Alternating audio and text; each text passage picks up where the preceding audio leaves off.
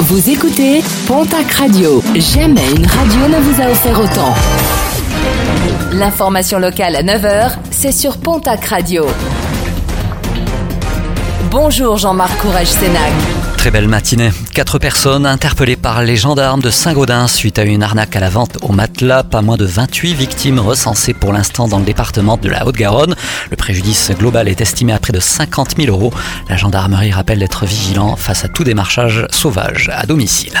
Convocation devant la justice en mai prochain pour un jeune palois de 22 ans interpellé en début de semaine à Lons après avoir beaucoup bu pour fêter la fin des partiels. Ce dernier, en état d'euphorie, a dégradé deux portières et le capot d'un véhicule, 1900 euros de dégâts. Il avait aussi réveillé les occupants d'une maison en tambourinant à la porte de l'habitation.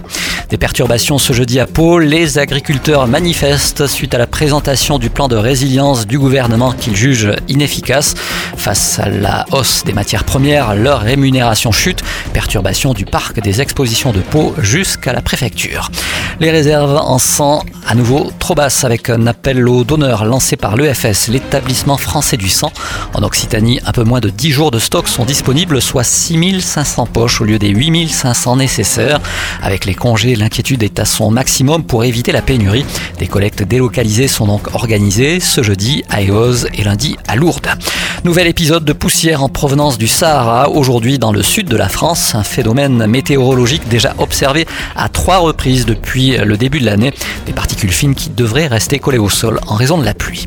En sport basket, une nouvelle recrue au TGB, pas si inconnue que cela, avec le retour d'Isabelle Yacobou. Un retour confirmé par la joueuse qui précise qu'elle a signé pour deux saisons avec le club Tarbé. Le choix du cœur pour Isabelle Yacobou, interrogé par nos amis de Berry FM.